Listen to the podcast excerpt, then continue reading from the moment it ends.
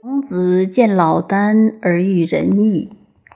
老聃曰：“夫波康弥目，则天地四方亦未矣；文盲赞夫，则通悉不昧矣。夫仁义惨然，乃愤无心，乱莫大焉。吾子使天下无失其谱，吾子以访风而动。”总得而利矣。又悉节节然，若复见古而求王子者也。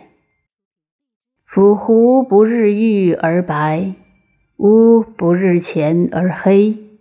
黑白之朴不足以为辩，名誉之观不足以为广。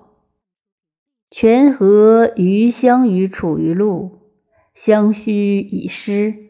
相濡以沫，不若相忘于江湖。